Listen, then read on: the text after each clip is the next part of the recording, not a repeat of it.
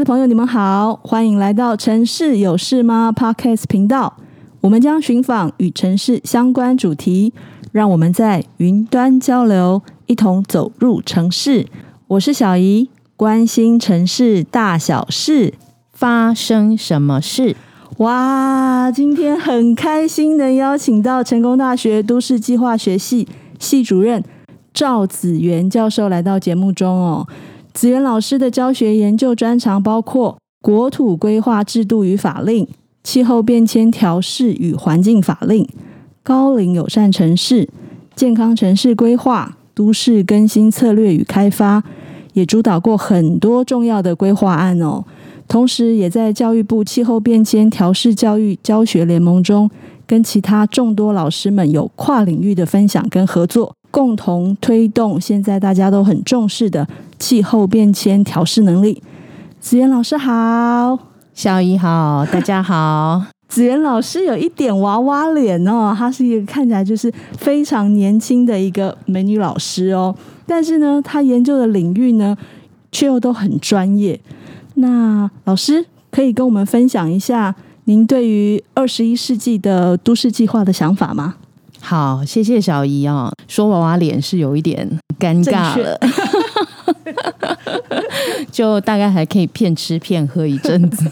哦，老师也是走靠脸吃饭的吗？对对对，这个年头在大学其实颜值也很重要哎，很高很高，老师颜值高。没有没有。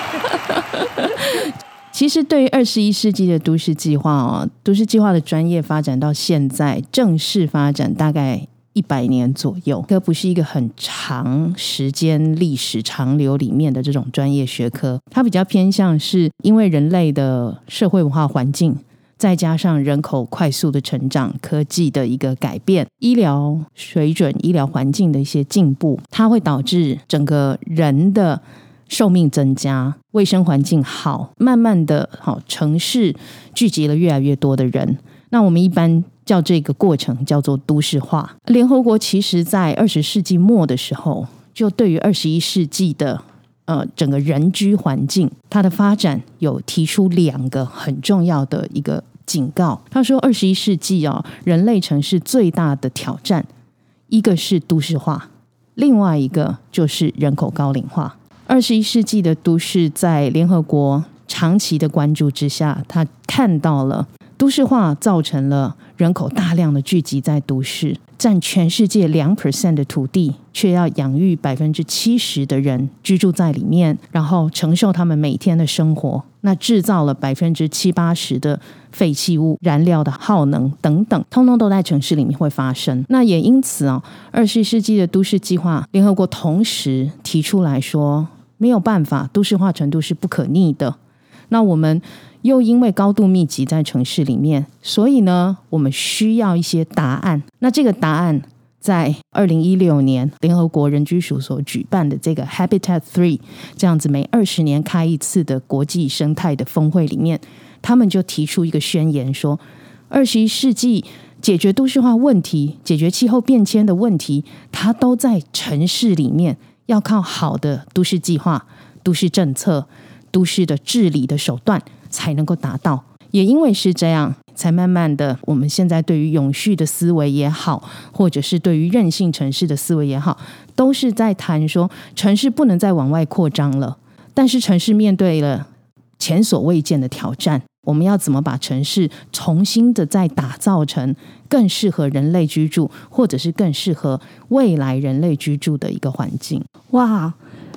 一个。小小的问题哦，老师的学识很丰富哦，他就举出了很多需要我们去思考的地方哈。那我知道子元老师对高龄友善城市或是健康城市也做过很多的深入的研究跟计划。那老师刚才也有提到，在推估呢，台湾在二零二五年就要迈入超高龄社会哦。到了二零六零年的时候，是我们的人口有四十六 percent 会是六十五岁以上的长者。哇！Wow, 我们都看得到那一天，是是是，是，我们都是那四十六 percent 之一，我们都在其中哈。对。对，那老师觉得说，在您的专业上面，您会觉得有一些什么想法要跟大家分享吗？其实我觉得有几个很关键的重点，也是世界卫生组织或者是联合国他们对于人口高龄化，哦，甚至是 OECD 啊，一些国际的研究组织、世界银行，都有慢慢逐渐在提出的一个共识了。高龄化不应该被视为问题，它的确是个挑战，没有错。是可是它不能被视为问题，因为它是人类文明科技进步的一个最好的佐证。所以我们不能把它当做问题，但是它的确是挑战。嗯、但是这个挑战它不像天灾，不像人祸，它是可以事先做好准备。就可以从容应对的。我们要改变一个想法，就是说，高龄化社会它不是为我们这一个人类的环境带来一些负面的影响，而是我们需要去换位思考。我们要破除一些根深蒂固的想法，哦，年龄的歧视啊等等。更何况，现在全世界有钱有权的人都是老人家，不知道你有没有听过引？发商机啦。银法民主啦，哦、嗯、，Silver Democracy，其实在拜登跟川普会当选，都是这个原因。是。哦，都是你看他们都是七十几岁的，嗯，这个依然年轻力壮，哎，不能讲年轻力壮，依然生龙活虎，嗯，头脑清晰的在治国。今天早上才看见 CNN 的 Live，拜登呃现场直播的记者会。他完全没有看稿，完全没有吃螺丝，讲话有条不紊，而且快问快答，嗯、非常厉害。我觉得这个呃，我们要对老人家的刻板印象要开始去做一些根深蒂固上面的铲除，是，然后重新的换位思考，我们才能够真正的正视高龄化时代对这一个人类社会的影响，是，而且要及早应应。当然，当然。在前面，老师提到一个就是气候变迁的这个问题。老师，你有在气候变迁调试南区教学联盟这个教育部的这个组织中，在做一些努力嘛？好，跟推广。老师在这方面的想法，是不是可以跟我们分享一下？好啊，嗯，其实气候变迁。从一开始，我们刚刚就有在谈，大家现在也越来越全世界关注了气候变迁的议题，大概十几二十年了。从美国的前副总统高尔他所拍摄的、嗯嗯、或他所写出来的这一个不愿面对的真相，然后到 Leonardo DiCaprio，像呃里奥纳多，他也为了气候变迁，然后到联合国去做一定程度的关切跟演说，是。气候变迁的议题到现在，其实十月三十一号在英国的格拉斯哥就会举办 COP twenty six，嗯，全世界的气候峰会，嗯、好，再一次举办。那目的都是为了要去谈论说气候变迁，呃，我们看到的是温室气体效应，是这个温度升高、海平面上升，是以及各种物种濒临到气候的急剧的改变，很多。物种都面临灭绝这样子的一些挑战跟危机。那对人类环境而言的话，其实就是很简单的，我们可能会面临到我们习惯的气候不再像以前一样。好像台湾，可能台风这几年你有没有发现都不来了？嗯，对啊，就算来也是经过，然后我们原本期待台风带来的雨量，嗯，提供水库的供水都落空，是。那我们就只好仰仗那个不定期，但是一来就会来非常大的暴雨，或者是这个延后的梅雨，它就打乱了整个我们生活的模式，还有很多小孩子会产生这些这个身体的病变，也都因为气候的好骤然的改变，是。还有我们的农作物的生长，也都会因此受到非常大的影响。我们看到的就是，对于我们自己的生存，对于各种物种的生存，它都会有很大的影响。当然，更不要讲我们常常看到的，因为暴洪、因为暴雨带来的人命跟财产的损失，像前几天的虎豹潭的暴潮，哦，就带走了六条人命。这些都是因为气候变迁衍生出来的，我们看得到，或者是有一些是我们。假装没看到的问题。嗯，那我们呃气候变迁教学联盟在做的事情，就是希望能够把气候变迁这样子的一个复杂而又牵涉层面广泛的议题，去透过我们这个教学联盟，形成跨领域的老师们互相交流之后，融入气候变迁教材的这样子的一些教学的方式，或者是教学的机会，是而我们希望能够在不同专业领域养成的过程当中，同学们都能够知道气候变迁对于他的这个专业领域，或者是跟他专业领域有相关的其他领域，会产生什么样的影响。嗯、那跟高龄化的社会是一样的道理，你就要及早应对，及早准备好，及早准备好。当然，就是要从教育开始，而且要教他们正确的知识。事实上，现在网络科学非常的发达，很多人都是从网络上得到一些资讯。可是，关于气候变迁的知识，事实上我们在网络上搜寻，发现假消息太多。所以我们希望透过教学联盟，能够把正确的知识，哈，这个一手的知识呢，能够。尽量的扩及到越多的教学老师们身上，是，然后带正确的知识给同学，呃，同学们能够提早理解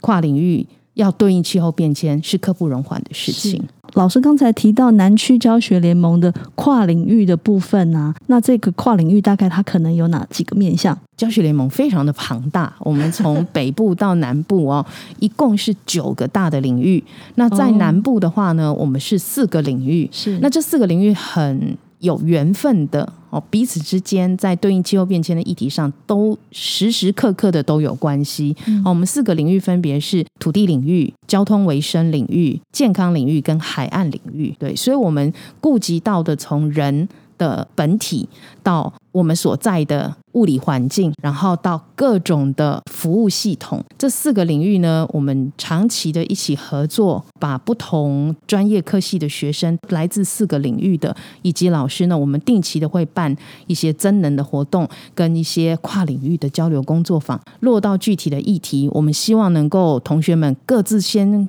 呃，学会什么是气候变迁的知识跟它的影响，同学们要学会换位思考的能力，以及共同解决问题的能力。听起来很棒诶，很有趣。老师好像在十月份的时候刚办完第五届的 SDGs 工作坊，对，对之前好像老师也办过嘛。对对，这个工作坊跟教学联盟啊，其实都是我们前任系主任张学胜老师啊交棒给我的。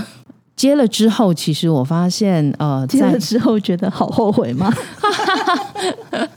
不敢讲后悔，没有没有。我觉得接了之后，其实我也是大开眼界，因为我们专业者都有盲点，尤其是学士越专业的人，嗯、我们越习惯性的从我们自己的 comfort zone 去看世界。是加入了跟运作了整个教学联盟之后。我觉得我比以前更会换位思考，是我比以前更能够，应该说更饥渴的想要去学习更多非我这个专业领域的知识，因为我觉得这真的会能够帮助我自己看到我的专业里的盲点，以及我以前没有想过，但是却非常重要的事情。举例来讲，就是健康领域吧。健康领域的老师们，我们去年的工作坊，这个 SDG 的工作坊，是我们去到台南的顶山社区。然后顶山社区的时候，我们当然四个领域老师都各自先做功课。那顶山社区是一个被盐田包围的社区，它的对外交通通讯都很不顺畅，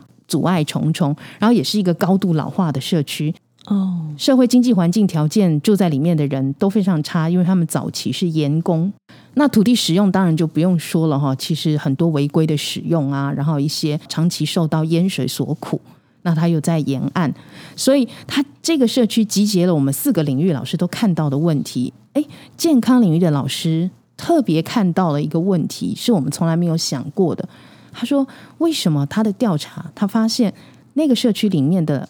居民有高度罹患败血症的情况？”哦。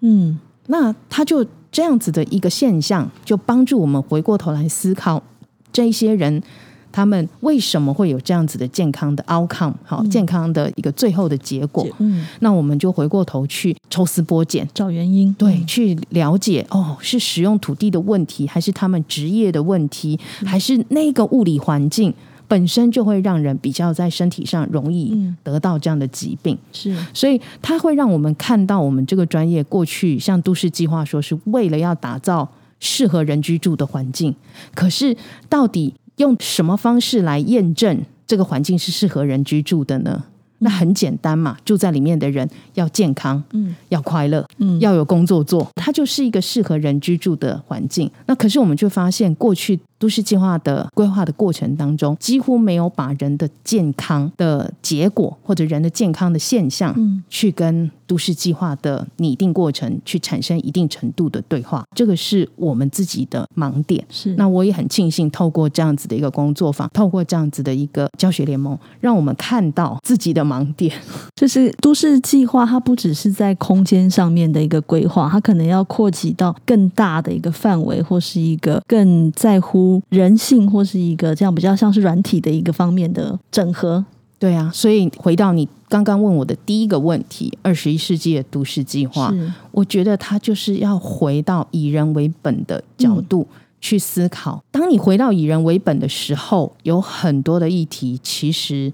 就非常的答案就非常的明白了。是是，对，嗯。就再举一个例子，像我们前两年，我们有跟屏东县政府合作，去到竹田这个地方。做失智友善环境的一个打造。啊，那个时候失智友善环境这样子的议题在台湾也才刚刚开始，因为人老了最困难面对的就是失智的环境，因为失能的环境好打造，我做坡道啊，然后我做扶手啊，我可以帮助哈有一些老人家可以借力的一些设施设备，可是对失智环境的友善是不容易的，我们规划者很难去了解那个失智者的他的他看环境的一些感知。跟他使用环境的一些能力，所以我们那个时候在讨论这件事情的时候，当然我们先借鉴国外的案例，是先借鉴国外的经验。那时候我邀请了香港跟英国的规划师都来，好一起来讨论。就是因为失智症的患者，你不太可能叫他将就你，你必须要将就他，环境要反过来将就他。这就是我讲的以人为本的角度。那环境要将就他，当然我们要先了解他住在哪里，他每天的生活。习惯以及他的路径，那我们透过这些路径的改造，我们才能够去让他不会遇到危险。山不来救我，我就去救山，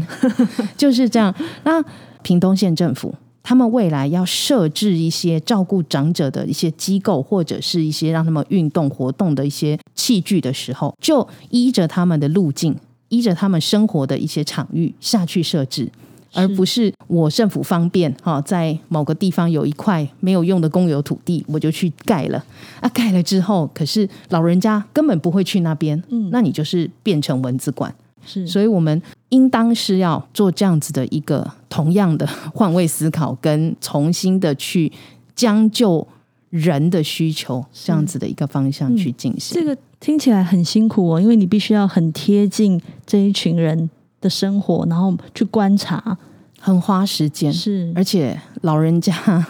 意志性非常高。因为其实像老师刚才在讲这个部分啊，失智的部分，不管失能或失智，其实现在也不是只有老人家才会得失智症的问题嘛。其实好像也还蛮多年轻的人，他可能四五十岁，他可能 maybe 就已经有这方面的。没有错，这个也是呃，我们另外在关注的一个。未来的现象是，就是失智症的罹患者，他的年龄逐年的在年轻化。是，那年轻化，它背后可能有很多的因素啦。就是我们必须回到一个关键问题，就是失智不是靠环境能解决的，因为有很多失智，大部分的原因都是因为基因，嗯，还有饮食习惯、生活习惯，还有运动习惯，大概这几个面向会综合性的导致。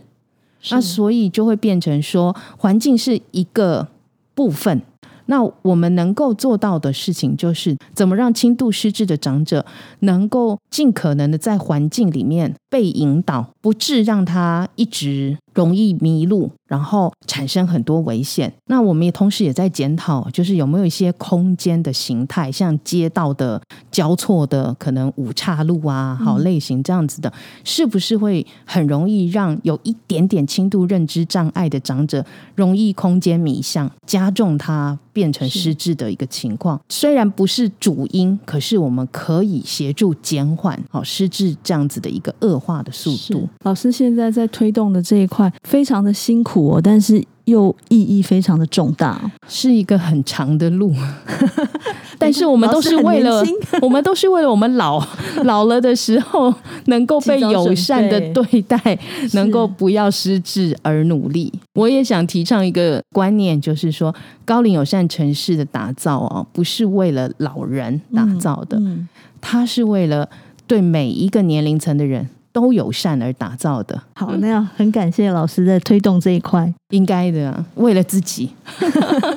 为了大家哈，是是是是。那再回应到刚才老师有提到气候变迁的这一块啊，再把问题再拉回来，就是说，那像是现在我们大家常在推的这个近零碳排，或是绿色能源转型啊、循环经济这一块的领域上面，对未来的一个发展性，老师怎么看呢？因为其实像现在我们也在说，不管二零三零、二零五零，其实都有一些很困难的目标必须要完成哦。比较悲观一点的看法啦，是我们现在台湾还没有 ready，好去对应像近零碳排这样子的一个一个目标、嗯、大目标。是，当然我们台湾不被这些国际组织所呃强力约束，因为我们不被算在里面嘛。那这也。也有好也有坏啦，就对我们而言，嗯、有一些国际间定下来的那些目标，可能我们没有立即的压力要去面对。是，但是同时，像我们国家的这种国际大厂，啊，护国神山台积电啊等等，被逼他们被逼一定要在生产的制程啊等等去回应近零碳排的这些呃国际标准。是，所以有点现在我们有一点点像是。呃，这些企业产业界在推着政府往前走的这样子的一个方向，嗯、是。因为我们的温管法二零一四年才定定，嗯，然后一直到昨天前天，我们温管法第一次修法的草案才刚刚出炉，在这之前，我们的温管法通通都只有什么？气候变迁的减缓，它比较趋向于全民教育跟。个人行为的改变，真正能够有效的去回应气候变迁，或者是近零碳排的，它是调试作为。那调试作为就是比较主动积极一点的，嗯、我的呃制造业好，它的一个制程去改善，那这种就是所谓的更积极的作为。然后都市土地，我们更有效率的来使用它，嗯、我们尽量的哈去达到，比方说绿建筑的推动啊，或者是一些电动车全部的这个。Infrastructure 全部都走向哈这个呃尽量不要用石化燃料啊等等的这些方向，它就是所谓更积极的调试作为。那这个调试作为一直到啊两天前出炉的草案里面，它才真正的被放进了温管法。所以我觉得相对目前来看的话，我们需要积极的赶快来做的事情，以我的专业来看的话，就是真的国土计划要能够在国发会。来跳出来主导二零五零近零碳排的这样子的一个角度，我们各个产业的部门，它要怎么样子的去调控它的一些产业发展的内涵，是，然后同时对应到国土计划，是你的产业部门需要的土地能够怎么样子的精简，然后能够怎么样子的开发。是一定要进行的，就是我们不可能揠苗助长说，好吧，通通不要开发，我们就近零碳排了，很难哦。对啊，嗯、民众的期待也不是这样嘛，对不对？所以开发是必然，也是不可逆的，它还是会有很多开发的需求，只是我们未来的开发可以怎么样子的更有具体的近零碳排的一些要求标准。嗯、换言之，就是你要拿你的近零碳排的这些。执行的义务来换你的开发权，是。那我们如果能做到这个的话，相对比较有机会。是，它其实也是非常大一个挑战哦。大家都在这一块上，全世界都在摸着石头过河。嗯嗯，因为一样，人类历史上没有遇过，是一个是气候变迁，一个是人口高龄到这种程度，对，从来没有遇过。是，对，这个是最难的摸索哈。嗯，对，所以等于是说，就是大家要一起啊，像老师在气候变迁联盟上面的推广，或是在您做的案子里面去看到一些高龄化的一些问题啊。我知道老师您是在美国。宾州大学还有英国诺丁汉大学攻读硕博士嘛，而且老师还用英文出了一本书哈，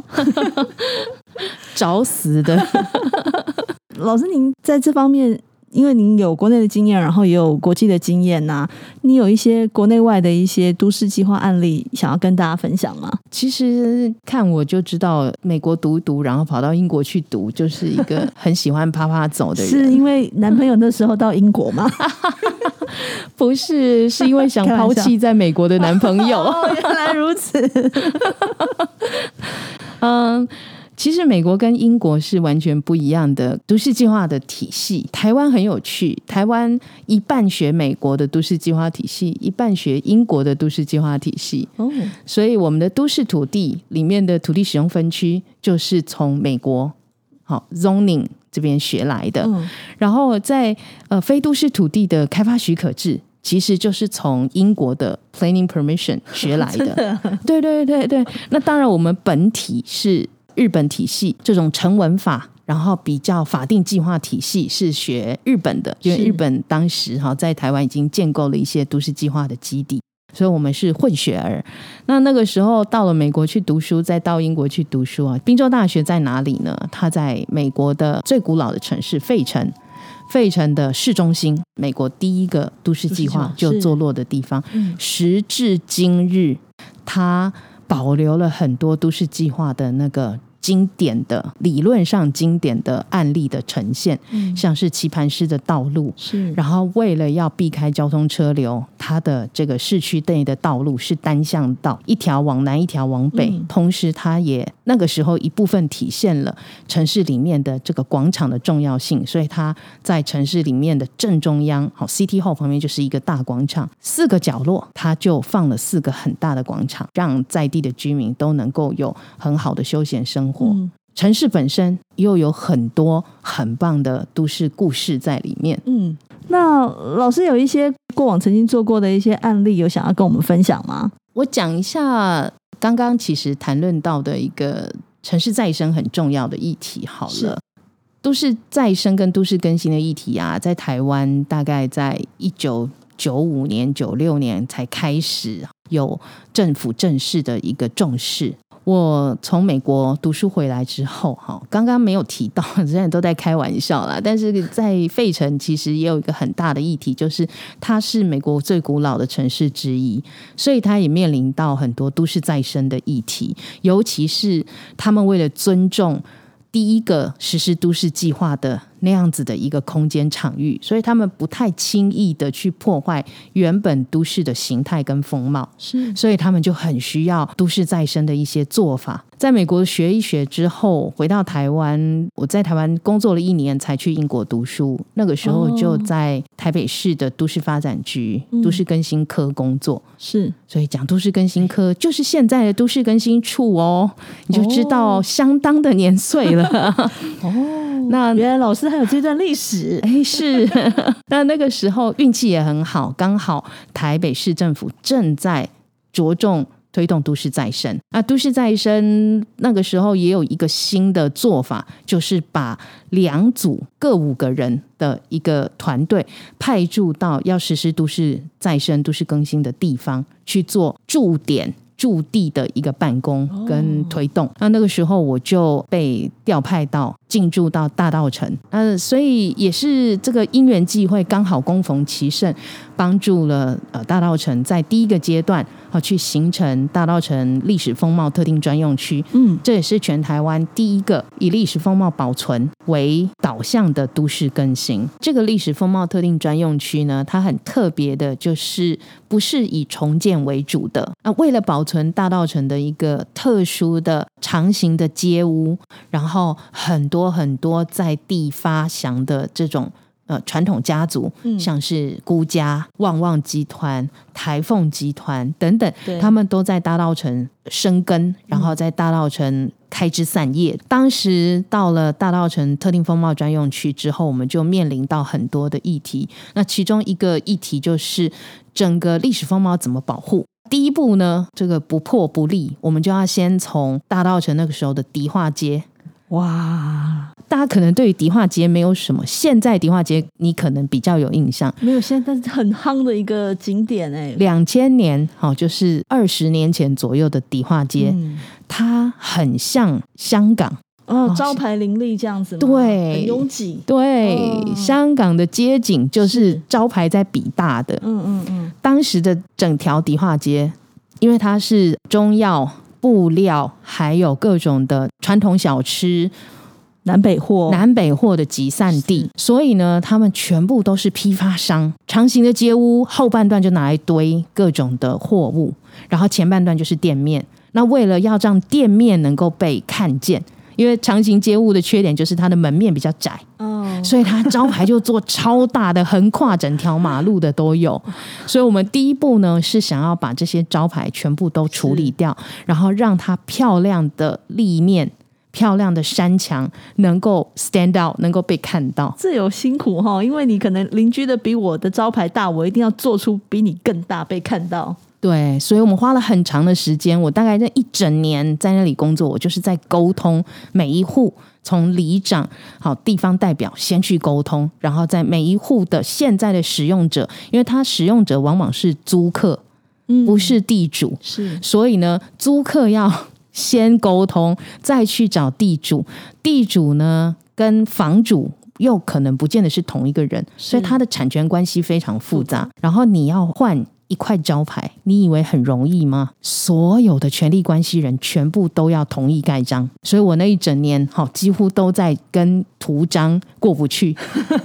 到处在追人盖图章。然后也是我的第一个跟民众尝试就历史保存比较不同的都市发展的面向，去说服我们的民众说你要一起来参与。第二个重点就是，呃，有一些开发的权利被限制，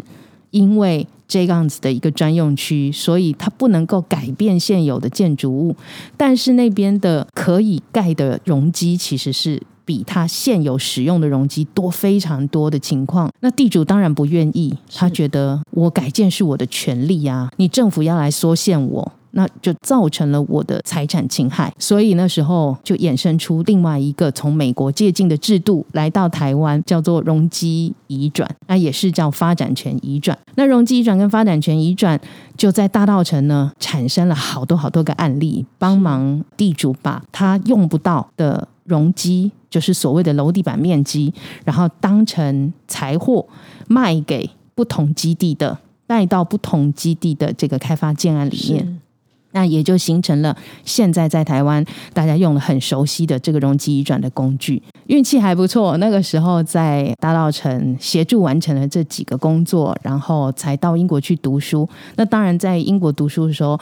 真正的见识到了他们是多么努力的在维护整个城市的历史风貌。像伦敦，他们就很自豪的说，伦敦七百年来它的。大的城市的脉络跟范畴跟太阳几乎没有变，是就是靠他们从上到下的一个共识。嗯，那伦敦的风貌就是要这样子的被维护。大道城现在二十年后，我们再来看，它其实变成一个，不管是台湾人或者是国际旅客，现在大家其实它都是一个。到台北必排的一个行程呢，甚至我知道有很多日本人或是香港人非常喜欢那个地方哦。老师也有贡献一份很大的心力。没有没有，其实是很多很多有远见的公部门的。决策者是因为当时我还真的是太年轻了，看到这么先进的想法在台湾要落实，的确是非常辛苦的一个过程。但是大家坚持下来了，就累积了二十年的努力。当然，这后面又陆陆续续有很多学校啊、团体呀、啊，还有各种的民间组织，都一起进入到大道城去做各种的经营跟尝试。是但是它都在同样的一个历史风貌保存的那样子的一个理念跟架构下。所以就不会乱，嗯，你就会看到的是现在的大道城，现在的迪化街是这么多年这么多人累积下来的结果。那里真的是一个宝藏地区，你随便走，左看右看，你都可以看到不同时代的建筑物，它的建筑特色被彰显在里面。最后，老师有没有一些什么想要跟听众朋友分享的，或是一些小心得、小感想？我的感想就是说，我们往往教授的对象是学生，或者是一些被邀约去哈，跟这些呃社会团体啊，或者是一些专业团体去做对话